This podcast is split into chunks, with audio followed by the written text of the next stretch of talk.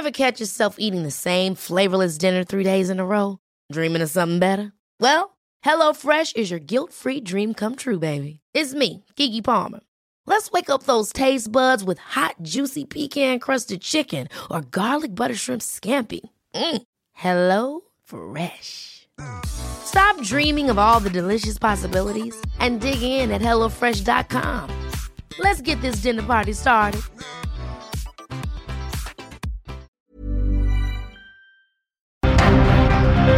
El Heraldo Media Group presenta Periodismo de Emergencia con Arturo Rodríguez, Hiroshi Takahashi, con las reglas del oficio. Comenzamos.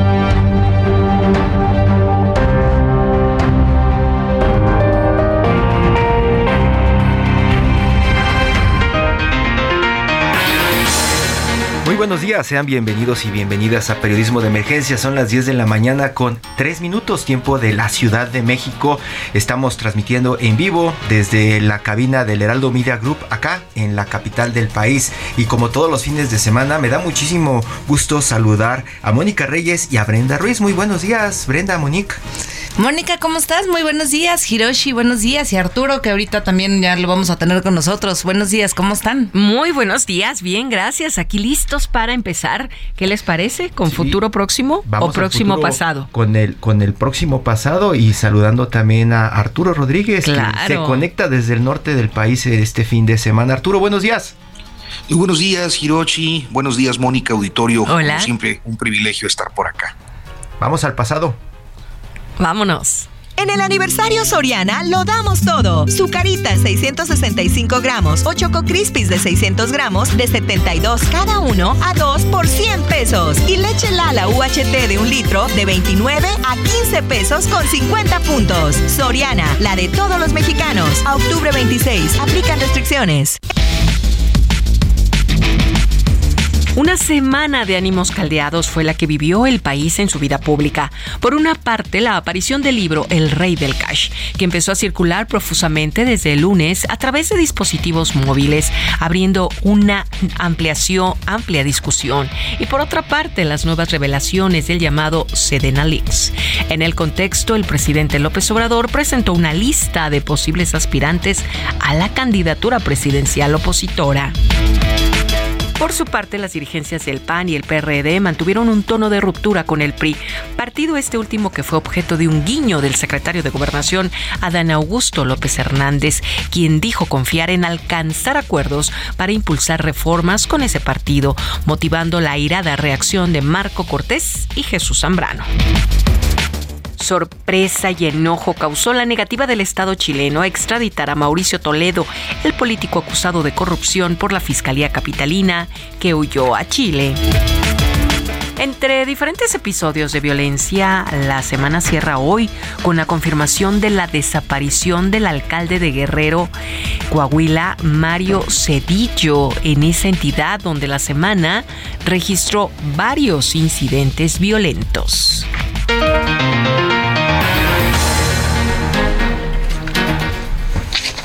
Muchas gracias a Mónica Reyes por este próximo pasado, donde pues prácticamente ya nos mete en materia. Eh, Brenda, esta semana, Arturo, esta semana hemos estado hablando muchísimo, ya lo mencionaba, de asuntos de información.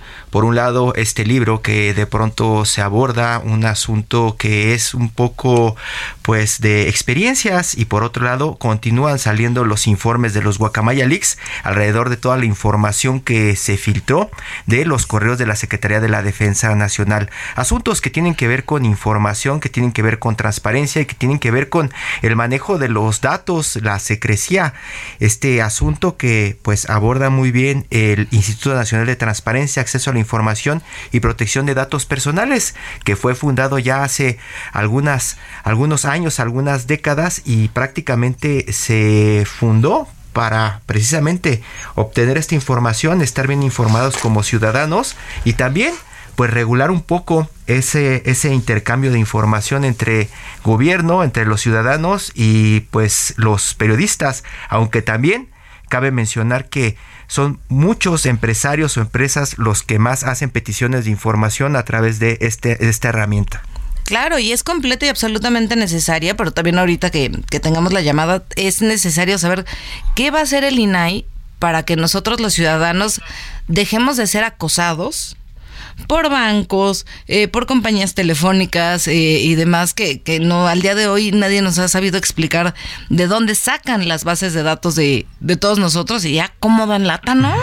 Muchísima lata y hay muchísimas demandas también alrededor de ellos. Está en la línea Adrián Alcalá el comisionado del Instituto Nacional de Transparencia del INAI, para platicarnos más acerca de lo que abordaron en esta Semana Nacional de Transparencia 2022 que se llevó a cabo allá en Chiapas. Adrián, buenos días. Hola Hiroshi, ¿cómo estás? Muy buenos días. Te saludo con muchísimo gusto y aprecio, al igual que a Brenda y Arturo y por supuesto a toda tu distinguida audiencia. Muchas gracias, Adrián. Pues eh, eh, estamos platicando y entrando, como decíamos, en materia con muchísima información que recae en el terreno del INAI. Asuntos como los Guacamaya Leaks, en donde se trabaja con algunos correos confidenciales y con comunicaciones que no tendrían que salir a la luz, pero salen a la luz a través de los hackeos. Información de pronto en un libro que aparece esta, esta semana, eh, que también supuestamente tendría que tener datos que deben ser protegidos, pero que se cuidan de cierta forma con algunos de los trucos que tenemos los reporteros para no publicar todo lo que tenemos en las manos para evitar demandas. Y así se siguen juntando los temas en la cancha del INAI. Cuéntanos qué fue lo que se abordó en esta Semana Nacional de Transparencia 2022 de lo que estamos viviendo en materia de información y de pues eh, datos públicos. Con todo gusto, sí, fíjate que ahí está la importancia, ahí reside la importancia y trascendencia de un órgano garante como lo es en este caso el INAI a nivel nacional y cada uno de los organismos garantes en las entidades federativas que juntos conformamos el Sistema Nacional de Transparencia. Porque hacemos ese puente, ese equilibrio entre la información que debe estar accesible para cualquier persona, y no solamente ciudadanos, sino para cualquier persona que quiera acceder a, a información que sea de su interés y que obra obviamente en fuentes de acceso público porque las propias instituciones públicas las generamos. Es decir, yo puedo acceder a información de un ayuntamiento, de una Secretaría de Estado, a lo mejor del Poder Judicial, del Poder Legislativo, etcétera, y ahí es de importancia nosotros porque garantizamos el acceso a esta información. Y en esta semana, fíjate que se celebró la Semana Nacional de Transparencia, edición 2022, en donde nos llevamos a cabo dos cosas. Primero, por segunda ocasión, es una semana nacional. ¿Por qué? Fue durante diferentes entidades federativas, siete concretamente, visitamos siete entidades federativas del norte, del centro, del centro occidente y por supuesto del sur de, este, de este bello país. Ayer efectivamente cerramos y concluimos en Tuxtla Gutiérrez, en Chiapas, y el, el título comentaba que era muy sugerente porque hablamos de la necesidad de contar con, de contar con datos abiertos para despejar falsos debates y mitos que giran pues en torno a la información pública. Y así fue que hablamos concretamente de la industria minera, de la industria de la construcción, de la industria automotriz, problemas que tienen que ver con el agua potable cuando lo analizamos en Coahuila y Nuevo León. Y ayer finalmente concluimos con un tema de la mayor importancia, no que los otros no sean, no sean de la, de importancia, pero ayer cerramos un tema, el fenómeno migratorio. Y yo me gustaría, si no tienes inconveniente, poder hablar de qué, qué, son los datos abiertos. Adelante, Adrián, adelante. Los datos abiertos, gracias, son la nueva frontera o la nueva dimensión de la transparencia. No basta, pues, con poner información pública en los formatos que establecen para publicarse en las propias plataformas, concretamente en la Plataforma Nacional de Transparencia. Tenemos que ir a la fuente primaria, que eso es el dato la fuente primaria, el dato abierto constituye cualquier tipo, es la fuente primaria de cualquier tipo de información y estos deben de ser visibles y disponibles para que cualquier persona, sin necesidad de tener una experiencia, una expertise, perdón, en, eh, concretamente en la utilización de los datos o macro, eh, de, los macrodatos, pueda analizarle, pueda visibilizar. Y con ello eh, podemos, en base en evidencia pública, diseñar mejores políticas públicas, pero anticipar sucesos. Por ejemplo, el combate a la corrupción, finanzas públicas correctas y presupuesto, combate a la pobreza.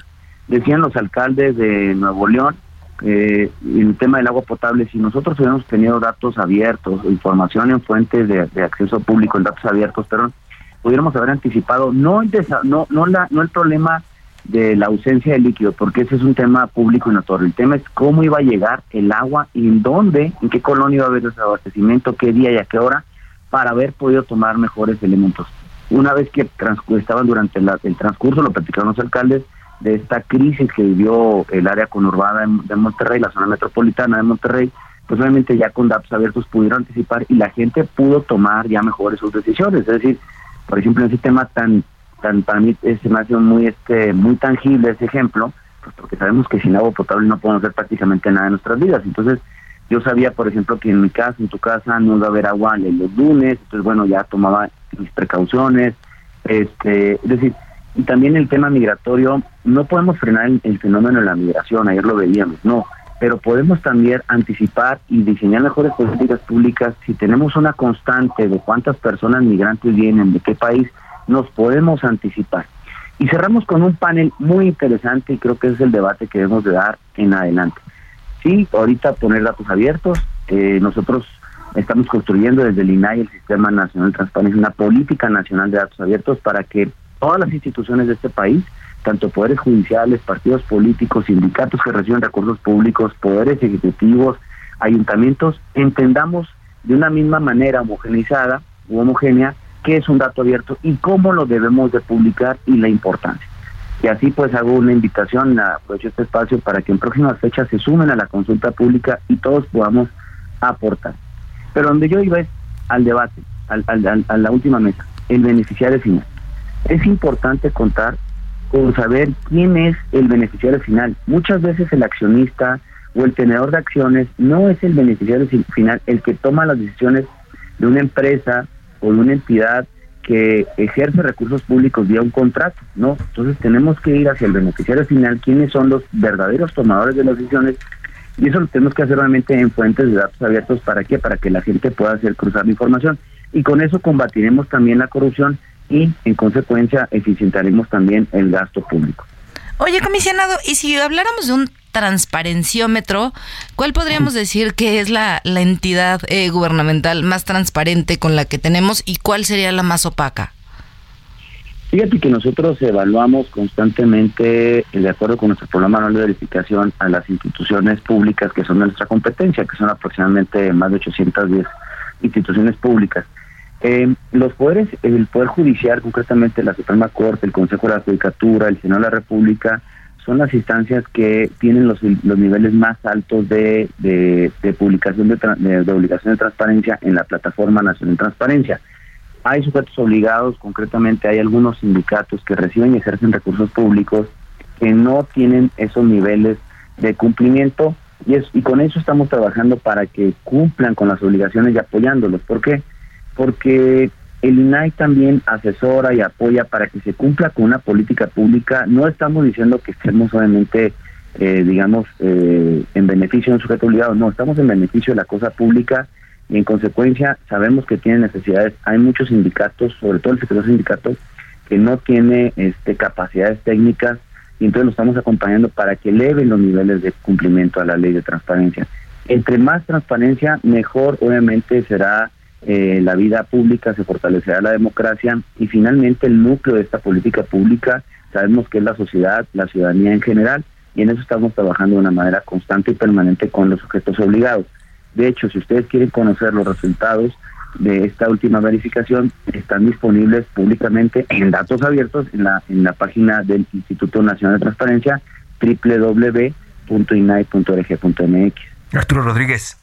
Buenos días, comisionado. Este, creo que una de las cuestiones que eh, pues a nosotros siempre nos llama la atención como periodistas y yo creo que a una buena parte del auditorio es saber eh, en qué eh, o cómo podemos evaluar en, conforme a datos el, el, estado de la transparencia para el país. Es decir, concretamente, tratándose del gobierno federal, existen, eh, digamos, comparativos que nos puedan ilustrar si efectivamente hay una involución, se han mantenido las datas del sexenio pasado o eh, se ha mejorado eh, el acceso a la información, que suele presumirlo el presidente en las mañaneras, decir que todo está abierto y luego las realidades son otras.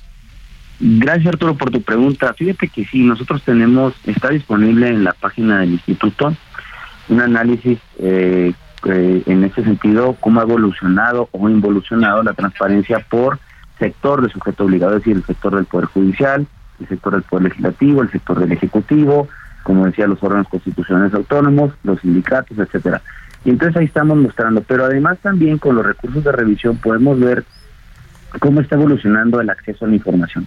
Y ahí concretamente a tu pregunta, en el Poder Ejecutivo sí hemos visto un incremento en cuanto a los recursos de revisión, es decir, las quejas que las personas presentan ante el instituto en contra de las respuestas que le otorgan los sujetos obligados.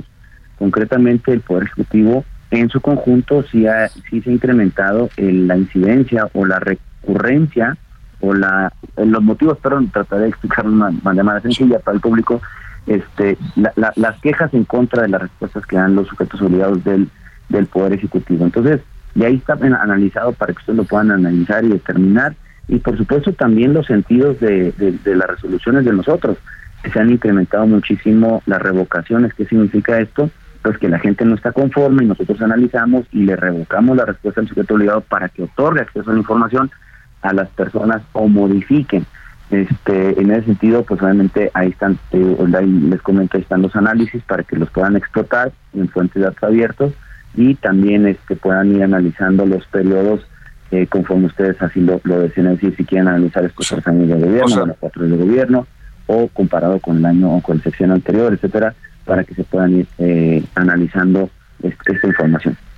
O sea, tenemos un incremento, un incremento en la cantidad de quejas por respuestas que la gente considera inadecuadas y también de resoluciones, eh, digamos que a favor de los ciudadanos que se inconforman.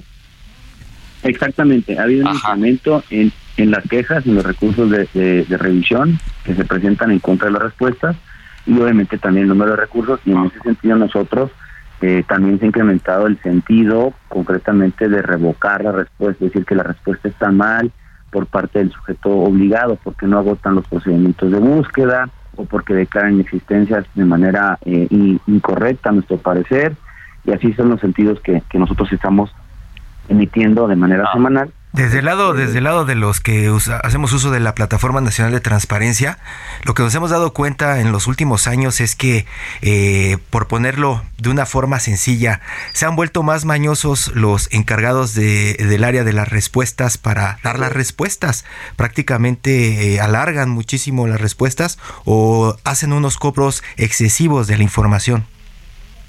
Exacto, eso nosotros lo hemos detectado y también eh, en las resoluciones, cuando detectamos esta situación, primero revocamos porque la ley establece que los costos de reproducción deben ser los mínimos para reproducir y la ley federal de derechos establece esos costos, pero si alguien, eh, digamos, quiere exceder ese costo o a lo mejor lo excede, nosotros obviamente revocamos y aplicamos para que se entregue, pero siempre privilegiamos la entrega en, en formato electrónico para que la gente no tenga que ir a obtener la fotocopia simple, la fotocopia certificada hasta la oficina correspondiente, sino que se le haga llegar a través de la plataforma nacional de transparencia o a través del correo electrónico que el sujeto, la persona, perdón, haya este haya designado para tal efecto, privilegiando siempre el acceso a la información y que la gente tenga eh, fuentes de acceso público para que pueda tomar mejores decisiones mejores decisiones, pues es, hasta dónde van ahora. ¿Qué podrían decir, eh, comisionado, de estos años dentro de la 4T en materia de transparencia? Están los análisis para que cada quien haga su análisis, pero ustedes con el trabajo que realizan todos los días, ¿qué es lo que pueden decir? ¿Cuál sería un diagnóstico hasta este momento? Un diagnóstico en este momento, pues obviamente que tienen que fortalecer sus capacidades institucionales. Hemos notado, de hecho, también un decremento en cuanto al personal que operaba en las unidades administrativas. Esto también les dificulta muchísimo. Y nosotros estamos en constante comunicación con los sujetos obligados, capacitándolos, pero sí vemos muchísimas áreas de oportunidad en cuanto a la calidad de las respuestas, el tiempo de las respuestas y también el compromiso con la transparencia eh, en, lo que van estos en, este sexenio. Una de las percepciones, y no sé si la comparta Brenda, Arturo, es que eh, tomaron a algunos abogados que saben cómo opera el Instituto Nacional de Transparencia desde hace muchos años, desde que era el y los metieron a las áreas, a las áreas de, de información precisamente para tratar de contrarrestar legalmente eh, las preguntas. No sé, no sé si ustedes eh, tienen alguna percepción similar, eh, comisionado. Sí lo hemos notado y muchas veces incluso no por contrataciones, a lo mejor por asesorías externas, pero eso no obsta para que nosotros no apliquemos la ley como debe de ser. Nosotros como comisionados y comisionadas tenemos un mandato de ley y somos eh, parciales. A diferencia de otros procesos, nosotros somos parciales porque estamos a favor de la sociedad para que la sociedad conozca la información pública. En otros procedimientos, por ejemplo, jueces, magistrados, obviamente ellos sí son imparciales, pero nosotros tenemos un mandato de ley privilegiar siempre el acceso a la información pública y siempre pugnaremos por ello y ahí están las resoluciones para que lo puedan ustedes o cualquier persona lo pueda terminar. De hecho, eh, recordar que siempre nosotros hemos pugnado, ya ha habido eh, algunos eh, reclamos o quejas que el derecho tendría que ser justificado. Y no, nosotros siempre pugnamos porque el derecho permanezca anónimo, porque entonces así la gente puede empoderarse y, perdón la expresión, animarse a hacer una solicitud de información y sin justificar interés legítimo alguno. Hay otros países, sobre todo de América del Sur, en donde tienen qué voy a hacer con la información y eso pues realmente disminuye o inhibe el ejercicio del derecho. En México nosotros pugnamos por eso. Incluso eh, también analizamos con la mayor expresión una solicitud de información, porque la gente no conoce cómo se llama el documento en donde obra la información que necesita, ni nosotros como comisionados y comisionadas, sino que analizamos el, el tema caso por caso y entonces le ordenamos al sujeto obligado en la mayoría de las situaciones oye, ¿sabes qué? Entrega el documento como se llame, que este que contenga la información que solicita. O a lo mejor se limitan ellos en el ejercicio del derecho, si piden una, una información, eh, no sé, a, un departamento de comunicación social, eh, se olvidan que la normatividad interna del sujeto obligado, por ejemplo, tienen atribuciones, otras áreas administrativas para que puedan contar con la información. Eso, ese procedimiento de búsqueda es muy recurrente, donde no agotan el procedimiento de búsqueda y que de acuerdo con la ley o la normatividad tienen pues competencia. Entonces, eso también nosotros estamos aplicando eh, pues de manera recurrente en cada resolución que emitimos. Adrián Alcalá, comisionado del Instituto Nacional de Transparencia, el INAI. Muchísimas gracias por contarnos más acerca de los datos abiertos y de esta Semana Nacional de Transparencia 2022 en un momento en donde pues estamos ávidos de información o mejor dicho, estamos saturados de información, ¿no? Que tendría que ser en algún caso dicen confidencial, pero pues lo estamos viviendo. Muchas gracias, ya platicaremos en otra entrega sobre pues el rol que está jugando en este momento la transparencia dentro de todos estos papeles de gobierno. Muchas gracias, comisionado. Muchísimas gracias a ustedes y los invito a que me sigan en mis redes para cualquier cuestionamiento o duda que tengan. A ustedes y por supuesto a tu audiencia. Muchas gracias. Continuamos en Periodismo de Emergencia. En un momento continuamos en Periodismo de Emergencia por el Heraldo Radio.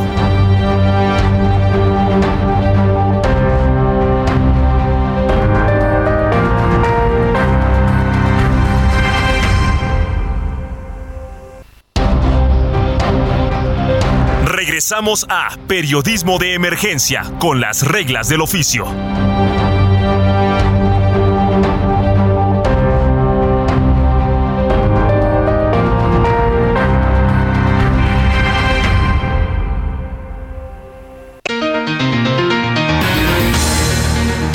Desde la mañana con 30 minutos continuamos en periodismo de emergencia desde las instalaciones del Heraldo Media Group acá en la Ciudad de México. Está Brenda Ruiz y Arturo Rodríguez también platicando hasta hace unos minutos sobre la transparencia, la información, los datos abiertos y todo lo que pues se ha estado trabajando en los últimos meses y años desde el Instituto Nacional de Transparencia, Acceso a la Información y Protección de Datos Personales.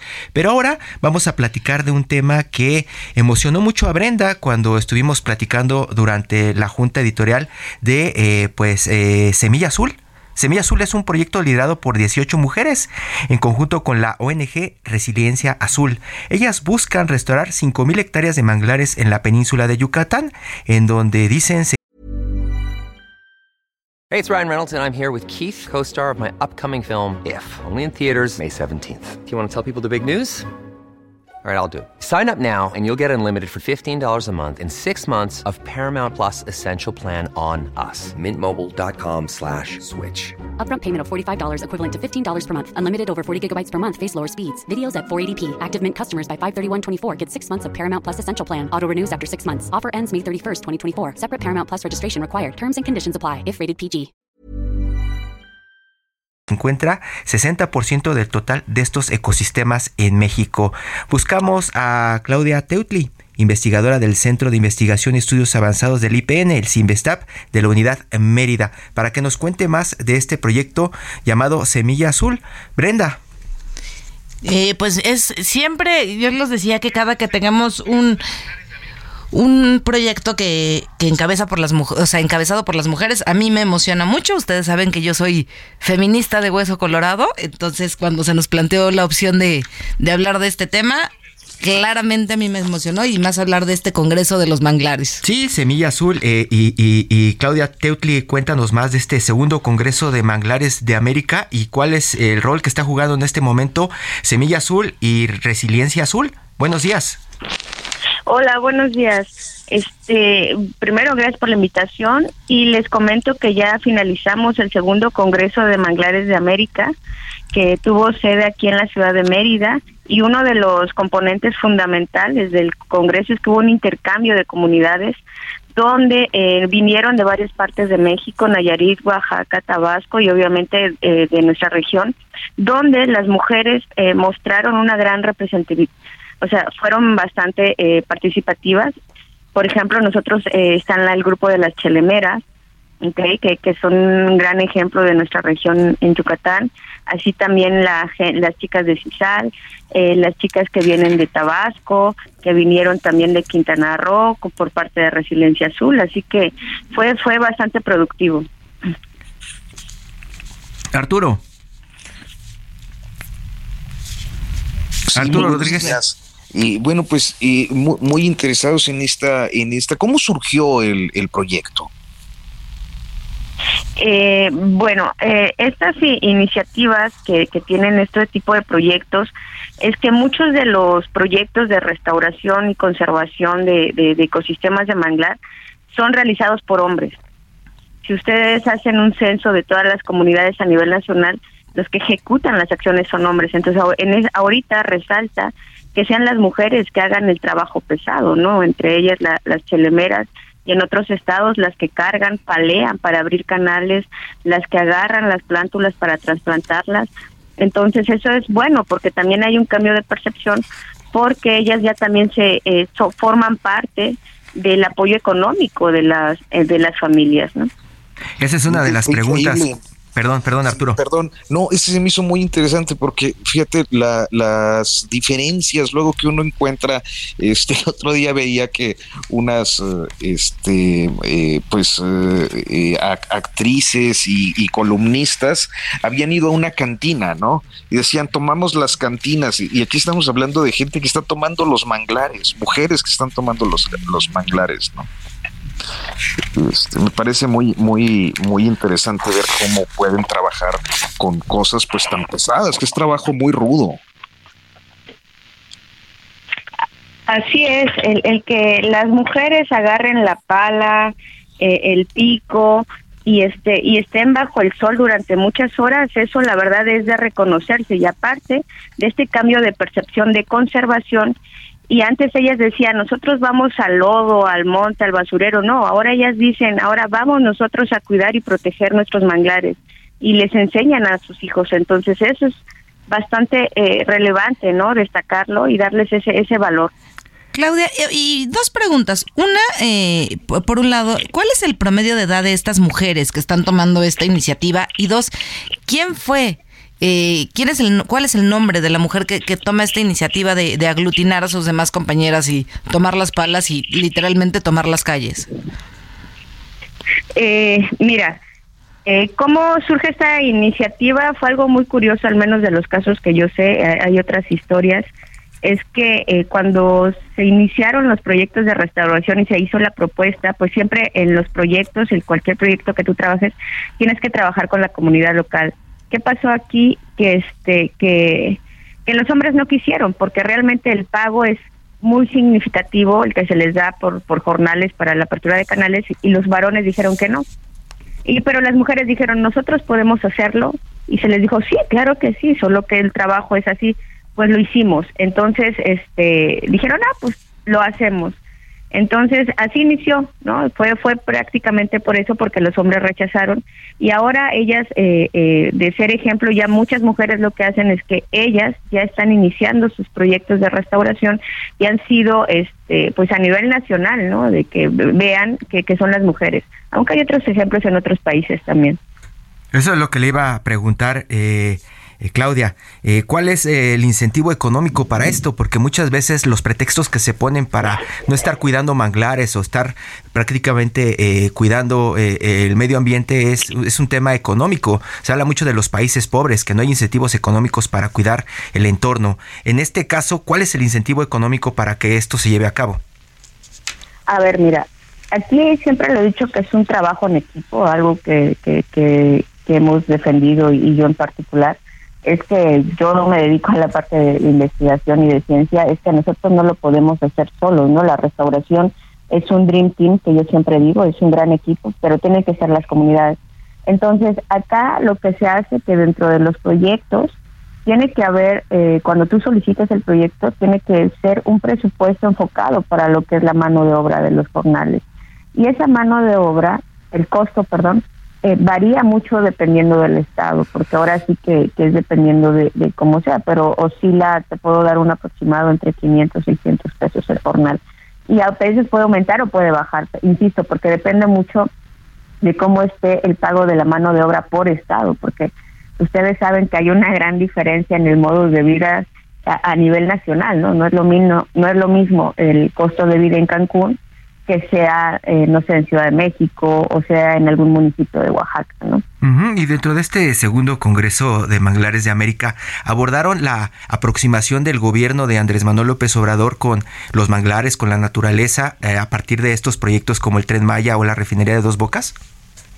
Mira, lo mencionaron las comunidades. Te digo que hubo este intercambio. ¿Y cuál es la diferencia que hubo eh, de esto? y lo resalto mucho porque es la primera vez en un congreso eh, científico, siempre en el congreso le damos mucho peso a la parte científica porque debe ser, se debe mantener. Aquí lo que se hizo es escuchar a las comunidades, no se dejó hablar a ningún representante de una comunidad, ni en sino fueran las comunidades que en los cuales se les dieron una serie de preguntas y una serie de temas que abordaron de cuáles son las problemáticas, un ejemplo, cuáles son las problemáticas de su región. Y unos llegaron a mencionar esta parte del, del tren Maya, porque bueno, al final este pues no ven claro, ¿no? De cómo les van a beneficiar y le han tenido más perjudicaciones que beneficios. Entonces, dentro de poco sacaremos lo que ellos hicieron, ¿no? De los puntos. Se llegó a una declaratoria de puntos importantes de las visiones que tienen las comunidades, desde la cuestión de que ellos resaltaron que requieren más el apoyo de, de, gobierno, tanto para cuidar sus manglares como de protección. Entonces yo creo que es importante, les podemos proporcionar luego este documento para que lo resalte, porque pero es voz de las comunidades, o sea, insisto, las comunidades lo, lo, perciben así, que les falta más apoyo por parte del gobierno, eso sí lo resaltaron, que los protejan más, porque también es una realidad que la inseguridad va avanzando dependiendo de, del estado donde nos encontremos, ¿no? Brenda. Oye, ¿y cómo han sido tomadas a las mujeres que están encabezando este, este proyecto dentro de la comunidad? ¿Han sido bien recibidas? ¿Ha habido rechazo? ¿Nos hemos topado con actitudes machistas? ¿Cómo ha sido este proceso? Pues mira, eh, la verdad ha sido un proceso lento pero seguro, como yo les digo, eh, porque, insisto, al final que no, que, o sea, que quieramos o no, a nivel nacional, pues la mayor es de visión de nuestros países tiende a ser un poco machista, ¿no? Un poco mucho. Muy. Entonces, ahorita con este cambio de las mujeres, porque han demostrado hacer el trabajo y están dando resultados sus proyectos.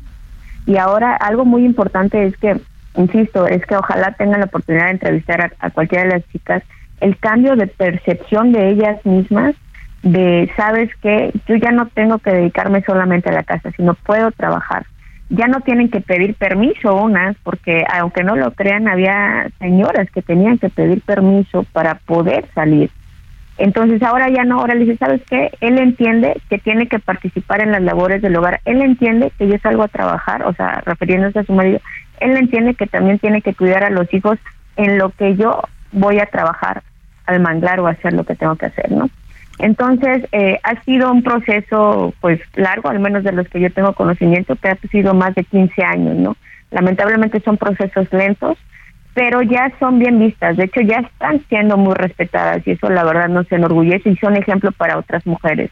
Entonces yo creo que, que ese es el, el, camino. Todavía nos falta, o sea, porque si hablamos con otros estados, todavía en comunidades eh, muy alejadas sigue ese problema, pero al escucharlas esperemos que sea un, buen ejemplo para seguir motivando este tipo de cosas. Eh, exactamente, como decía Margaret Thatcher, ¿no? Si quieres que se diga cualquier cosa, pídeselo a un hombre.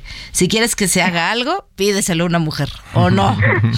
es cierto, es cierto, sí. Completamente de acuerdo con esa frase. Arturo Rodríguez. Pues bien, este, ¿qué, qué, qué eh, podemos ahorita, eh, digamos que, eh, cuál sería la forma en la que usted, es decir, este, este tipo de proyectos se verían apoyados o, o qué tipo de apoyo necesitarían ya sea de la sociedad o del gobierno? a ver, necesitamos apoyo de diferentes frentes, ¿no? De la parte de la, de la sociedad, uno, que respeten eh, ahora sí que el ecosistema, que si quieren apoyar a estas señoras o, grupos, que lo hagan directamente, eh, porque ellos reciben bien. Hay gente que les ha donado, aunque ustedes no lo crean, en botas de neopreno, porque es lo que se requiere, eh, o apoyo también en, en qué sentido, en, en, en ayudarles en, en capacitaciones. Bueno, nosotros como parte de investigación lo hacemos, pero luego que requieren algún eh, apoyo, incentivo o, algo para, para poder llegar a los sitios, ¿no? En cuanto a material. Pero más allá de eso, también lo que se requiere es un poco más de apoyo por parte de gobiernos e instituciones para que los proyectos sean más a largo plazo, porque muchos de los proyectos, si ustedes hacen una revisión, nada más dan recursos para uno o dos años. Y estos proyectos de conservación y restauración tienen que ser proyectos a largo plazo y eso les ayudaría más a ellas como para tener un ingreso económico con más constante, ¿no? Y por más tiempo. Pues difícil, además, porque eh, traen un proyecto de restaurar 5.000 hectáreas de manglares y eso pues suena a una extensión gigantesca. Son mujeres, lo van a lograr. sí, pero aclarando que es un proceso a largo plazo, ¿no? Porque muchas veces se habla de restauración y dicen, no, pues al año vamos a ver verde. No, es un proceso eh, lento, pero seguro y como dicen las mujeres, Ahí, ahí, va a estar representado y van a ver los resultados. Poco a poquito. Claudia Teutli, investigadora del Centro de Investigación y Estudios Avanzados del IPN, el CINVESTAP, Unidad Mérida. ¿Dónde podemos darle seguimiento al trabajo que están realizando? Porque pues imaginamos que hay muchos interesados y que también mucha gente que querrá ayudarles. Eh, sí, hay una página de por parte del Laboratorio de Producción Primaria y donde ahí aparecen los datos de los grupos de mujeres con las que se están trabajando. Y este, lo que pasa que luego como son eh, números personales tenemos que consultar si los podemos proporcionar por por cuestión de, de, seguridad para ellos, ¿no? Y bueno, que ellos estén de acuerdo. Pero ahí pueden entrar en la página del el Facebook del Laboratorio de Producción Primaria del CIMBESTAB y ahí podemos encontrar toda la información. O escribirme directamente y yo los puedo poner en contacto directo sin ningún problema. Muchas gracias Claudia. Ahí está el proyecto Semilla Azul, este proyecto liderado por 18 mujeres que buscan, ya escuchó usted, restaurar 5.000 hectáreas de manglares en la península de Yucatán. Muchísimas gracias, muy buenos días. Muchas gracias a ustedes y muy buen día. Todo menos fútbol. Con las reglas del oficio. Quisiera ser madre pronto. ¿Y quién es su esposo? No tengo. Son los medicamentos. Me enferman más. ¿Qué enfermedad tiene? Soy viejo. ¿Le gusta la música clásica?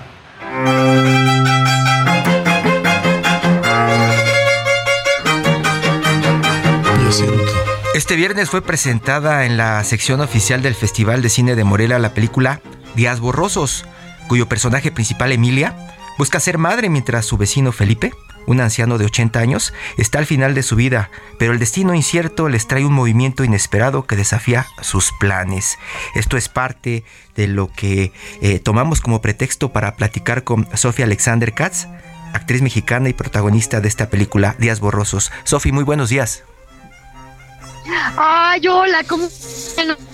Que nada, yo les tengo que decir que soy un su programa y me encanta además el título del programa que es periodismo de emergencia, que yo creo que todo el periodismo es emergente y es de emergencia, ¿no? Muchas gracias. todo en este país y yo antes que nada, se los juro, nada más les tomo 20 segundos para decirles este que yo y, como ciudadana en este país admiro y, respeto profundamente el periodismo. Cada vez a una a un en este país que nos están cortando un brazo a, la población, como que nos están dejando sordos eh, o como que nos están dejando sin voz. Entonces, este, yo, yo sinceramente, eh, completamente consternada con, con, la situación de los derechos humanos y la obligación de estos eh, con relación a su profesión y, y que, hay una, una gran partidaria porque eh, verdaderamente este país y tenemos un, tenemos un poco de problemas con la comunicación de Sofi no se alcanza a escuchar bien por un, tema imagino que es de un cable. Eh, entonces Enrique Hernández en este momento está tratando de ajustarlo pero Oye, Hirochi, tan, tan, tan bonito que estaba hablando del programa, del periodismo, y nunca nos echan porras. Eso ya me sonó a complot. Sí, es, es una onda de, de, el envidioso de Héctor que está en la producción. Seguramente Héctor No es cierto, Sofi, creo que ya estás bien y ya te, ya te podemos escuchar. Ya estamos aquí, pero escucharon todo mi discurso de, de de consternación, amor y cariño hacia su profesión, o lo repito. No, no, escuchamos, escuchamos, se cortaba un poco, muchísimas gracias. Y, bueno, sirve que yo aprovecho para preguntarte, el teatro también es muy importante en este momento histórico, eh, siempre, siempre ha sido muy importante el teatro. Y en México pues ha sido un poco desaprovechado el teatro, ha sido eh, pues un poco arrinconado desde hace décadas. ¿Cuál crees en este momento y después de pandemia y con nuevos gobiernos y con nuevas ideas hacia la cultura, qué es la importancia del teatro en este momento? Tú que has hecho mucho teatro. Bueno, el teatro nunca va a dejar el teatro es el espejo de la humanidad y, y en tanto existan humanos en este planeta, el teatro va a estar, va, a estar presente y, va a sonar. Em, ahora, sí, evidentemente el COVID fue enemigo eh, fue, fue antítesis del teatro porque el COVID nos marcó eh, que, que, tenía que, que teníamos como humanidad que distanciarnos los unos de los otros y el teatro lo que hace es reunir a la gente para reflexionar sobre la condición humana, ¿no? Entonces, o sea, reflexionar juntos sobre la condición humana. Entonces, evidentemente sí parecía que iba en sentido contrario, pero lo que sucedió es que hubo como un rebote eh, por parte de, toda la comunidad teatral y, también por parte de las los espectadores, ¿no? Eh, las y los espectadores, donde se regresó a eh, atiborrar los teatros eh, del país. Eh, hay muchísima producción ahorita y sobre todo hay muchísimo habido por dar las salas de teatro. Tenemos las salas llenas. Yo acabo de terminar una temporada de una obra que se llama Cuando la lluvia deje de caer y, y, de verdad en el Teatro Rafael Solana en la Ciudad de México y estaba atiborrado el teatro todas las funciones.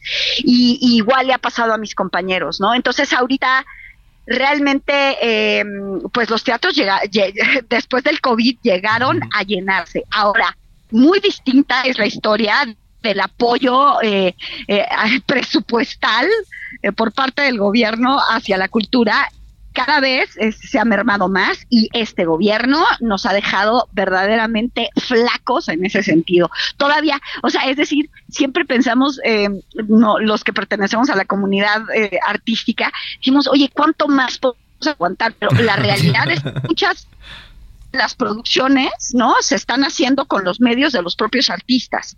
Y, agárrate como puedas, porque evidentemente la noción em, cultural o, de programa cultural que está teniendo este gobierno, pues eh, se limita a un cierto sector que tal vez había estado muy castigado, entonces está bien que se le dé lo que se le está dando, em, pero pues sí, está todo el otro sector que es el 70% de, de, de la vida cultural del país, que está completamente abandonada. O sea, eh, hay que decirlo. Oye, ¿no? y que se está, se está propios medios. Sí, sí. Sí, ah, te decía, ¿y, y cómo le... Dime, Brenda. ¿Qué le dices ahorita a quienes nos están escuchando para que puedan ir a ver Días Borrosos y que entiendan que hay más allá de dos o tres actrices y dos o tres actores que tienen acaparada la mayoría de la producción eh, de películas mexicanas? bueno, siempre es un poco así, ¿no? O sea, tú piensas también en, en Hollywood, este, conocemos a los mismos 25 actores y actrices, ¿no? Y los, los nombres nada más van rotando. ¿No? Entonces yo creo que sí, siempre es así. Ahora, lo bueno de los festivales, efectivamente, Días Borrosos es una película que voy a estrenar eh, ahorita en el Festival eh, de Cine de Morelia, que es un, un festival, pues, este, que tiene verdaderamente, eh, pues, un, una larga historia de apoyo hacia Exactamente, ¿no? Cinematografía de todo tipo que, que no necesariamente este, transitan solamente las grandes estrellas, pero bueno, Días Borrosos es, eh, está en competencia oficial en la sección de largometrajes mexicanos. Se presenta el 24 de octubre en, en Cinépolis eh, del centro de, de la ciudad de Morelia, que además pues es un festival muy agradable porque todo, está cerquita y, y, este y bueno pues la ciudad de Morelia es preciosa. Eh, Dios quiera que la violencia que se está viviendo en este país nos deje nos deje tranquilos durante el festival y, y bueno y posterior a ello evidentemente y este y, y bueno días borrosos eh, pues es una historia bastante peculiar. Habla eh, sobre la relación y, todo el abanico que esto abarca de una relación humana entre un hombre y una mujer, salvo que esta mujer tiene 40 años, mi edad, y, eh, y un hombre de 80 años que se relacionan en una situación crítica de la historia de la humanidad y son vecinos, viven una historia pues de amor y de acompañamiento y la verdad es que es un tema que se toca poco, eh, pues eh, la relación que puedes tener con una persona de 80, 90 años, ¿no? O sea, es decir, eh, digamos que eh, los adultos mayores de pronto están muy abandonados en el esquema cultural y esta historia se centra en ello. Entonces, pues yo la verdad me sentí muy afortunada de poder formar parte de de, pues, de una película que, que tenga como tema central eh, los adultos mayores, ¿no? Y la relación que puedes ya tener con ellos y hasta dónde llega esa relación, ¿no? Y pasando al festival, ¿dónde la podemos ver en cartelera? ¿A partir de qué fecha? Invítanos a verla, Sofía. Bueno, entonces, exacto. Entonces, días borrosos, como les decía, espérenme tantito porque sonó aquí esta alarma, ya está. Este, eh, Días Borrosos, como les decía, se presenta su estreno oficial a, a, nivel nacional, es el día 24 de octubre en el Festival de Cine de Morelia, pero pues, eh, pues va a ser el recorrido de festivales internacionales y a partir del mediados de 2023, tal vez finales, eh, ya la vamos a poder ver en carteleras de, de, la Ciudad de México y del resto del país. ¿no? Sofía Alexander Katz, actriz mexicana y protagonista de la película Días Borrosos, muchísimas gracias por tomarnos la llamada y por contarnos en, en, en qué, en qué andas trabajando. Y ya y, nos urge verla. Sí, y, y, y también eh, por darnos esas palabras alrededor del teatro y del impulso a la cultura. Muchísimas gracias, Sofía. Ya platicaremos en una siguiente entrega. No, pues gracias gracias a ustedes y les repito, gracias por su labor como periodistas. Eh. Esto fue Periodismo de Emergencia, con las reglas del oficio, en el Heraldo Media Group.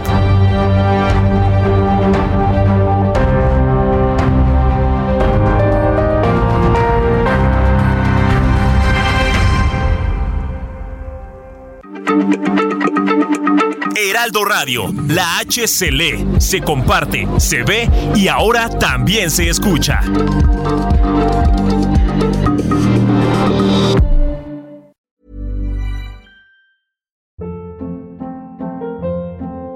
Hold up. What was that? Boring. No flavor. That was as bad as those leftovers you ate all week. Kiki Palmer here, and it's time to say hello to something fresh and guilt-free. Hello Fresh. Jazz up dinner with pecan-crusted chicken or garlic butter shrimp scampi. Now that's music to my mouth. Hello Fresh. Let's get this dinner party started. Discover all the delicious possibilities at hellofresh.com.